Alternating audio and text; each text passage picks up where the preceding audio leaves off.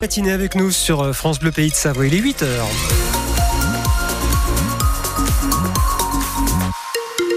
L'info du 6-9, Isabelle Godin. Et c'est chargé sur la roquette d'Annecy Laurent. C'est chargé dans les deux sens de circulation hein, depuis euh, Mété. Euh, et puis également, euh, notez qu'un petit peu plus bas, l'entrée Séno Sud, là aussi, si vous êtes sur le réseau secondaire, il y a pas mal de monde hein, après Albi-sur-Chéran. Enfin, sur la 41 Nord, toujours à la hauteur d'Albi en direction d'Annecy. Là aussi, c'est ralenti. Il faut compter 4 minutes supplémentaires hein, pour passer cette difficulté. La météo, c'est plutôt du gris. Hein.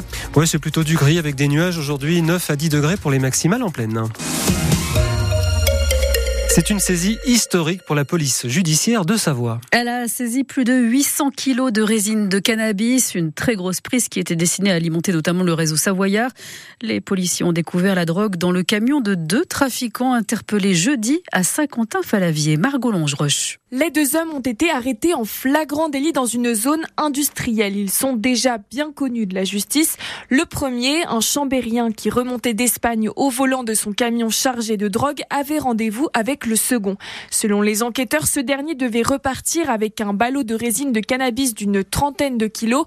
Les policiers en ont finalement retrouvé 22 au total pour un poids qui dépasse les 800 kilos et dont la valeur à la revente est estimée à 6 500 000 euros. Ces ballots étaient destiné à plusieurs trafiquants du secteur, dont certains en Savoie. Les enquêteurs ont pu réaliser cette énorme saisie parce qu'ils avaient placé le camion et son chauffeur sous surveillance. Ce n'était pas la première fois qu'ils faisaient des allers-retours en Espagne.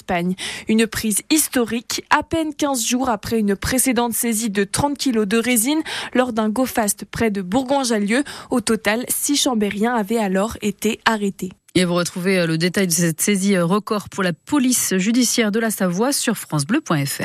La Savoie se dote d'un centre d'hébergement d'urgence exceptionnel. Sa particularité, c'est de pouvoir accueillir des familles avec leurs enfants. Et les résidents peuvent aussi rester pendant la journée. Cette nouvelle structure a vu le jour à Chambéry. 95 places dans un centre entièrement rénové. C'est une vraie avancée pour Paul Tamburini, la directrice de l'association L'Assasson, qui gère le centre du Bon Accueil. Je suis très fière de l'ouverture de ce nouveau centre, avec un besoin prégnant sur, euh, sur Chambéry, d'accueil de mamans avec enfants et surtout, notre objectif c'est de laisser aucun enfant à la rue. Nous avons euh, des travailleurs sociaux euh, qui peuvent travailler avec les personnes en journée sur l'emploi, sur le logement, sur la parentalité. Des demandes de logement sont faites, le travail au niveau de l'emploi est fait, les démarches au niveau du soin également. Le fait d'avoir pu ouvrir le centre d'hébergement d'urgence en journée sur le bon accueil nous permet vraiment euh, cet accompagnement global vis-à-vis des personnes. Au total, la Savoie compte 332 places d'hébergement d'urgence, majoritairement sur Chambéry, mais aussi à Albertville et Modane. Le président de la FNSEA met en garde le gouvernement. À 12 jours de l'ouverture du Salon de l'agriculture, il va falloir accélérer le tempo et faire des efforts concrets, prévient-il. Sinon, le premier syndicat agricole promet une reprise des actions des agriculteurs en colère. Anne Rousseau doit être reçu demain par le Premier ministre Gabriel Attal. Vers la fin du droit du sol sur l'île de Mayotte. C'est l'annonce choc du ministre de l'Intérieur en déplacement dans cette île de l'océan Indien. L'objectif de cette mesure, c'est de décourager l'immigration massive en provenance des Comores voisines vers ce département d'outre-mer. La réforme est saluée par la droite, mais jugée très dangereuse par la gauche. Audrey Tison. C'est une attaque aux principes républicains, dénoncent les élus de gauche. Il n'y a pas de république à géométrie variable, s'agace l'écologiste Marie Toussaint, sur la même ligne que l'insoumise Manon Aubry. Après avoir brisé le tabou de la préférence nationale, la Macronie attaque la conception même de nationalité. C'est une nouvelle victoire idéologique de l'extrême droite, selon elle.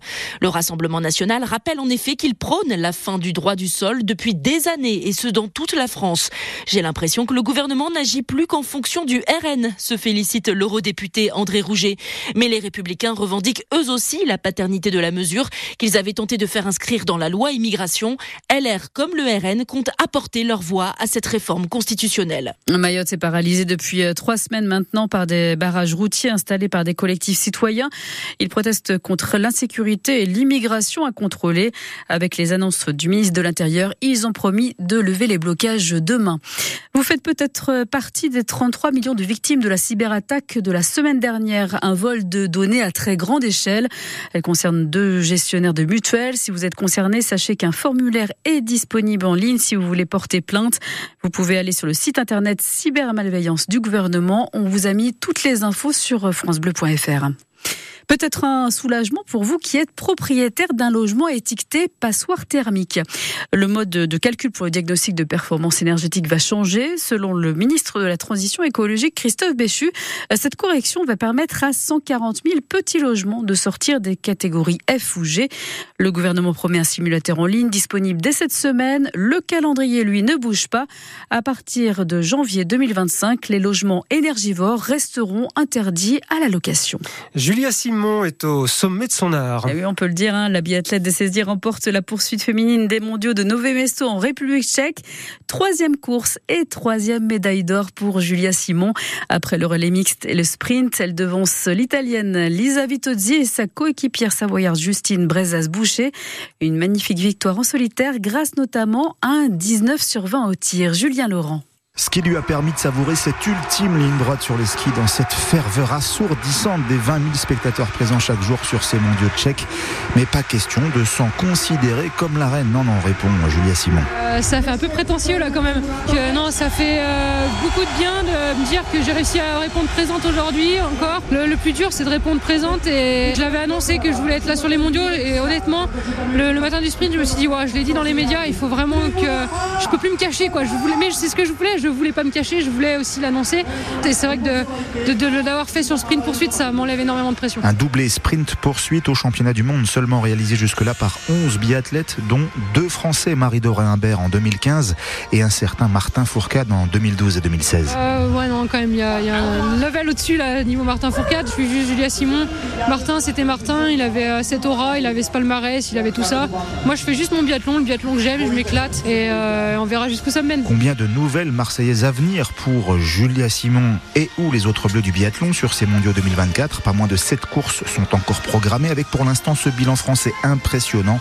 5 courses, 6 médailles au total, dont la moitié en or autour du cou de Julia Simon. Et la Savoyarde Justine Brezas-Boucher a pris la troisième euh, place, la médaille de bronze euh, sur la poursuite féminine, juste devant Sophie Chauveau du Grand Bornand, encore quatrième comme lors du sprint. Ça sourit moins toujours hein, pour euh, l'équipe de France masculine de biathlon. Le meilleur bleu de la poursuite de ces mondiaux est dixième, c'est Fabien Claude. Toujours aucun podium individuel cet hiver pour les biathlètes français.